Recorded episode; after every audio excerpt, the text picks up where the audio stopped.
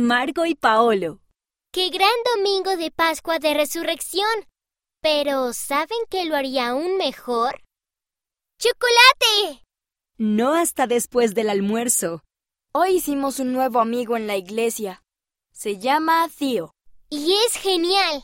Creo que en este momento está solo en casa porque su papá tenía que ir a trabajar. Creo que Jesús querría que lo invitáramos a venir.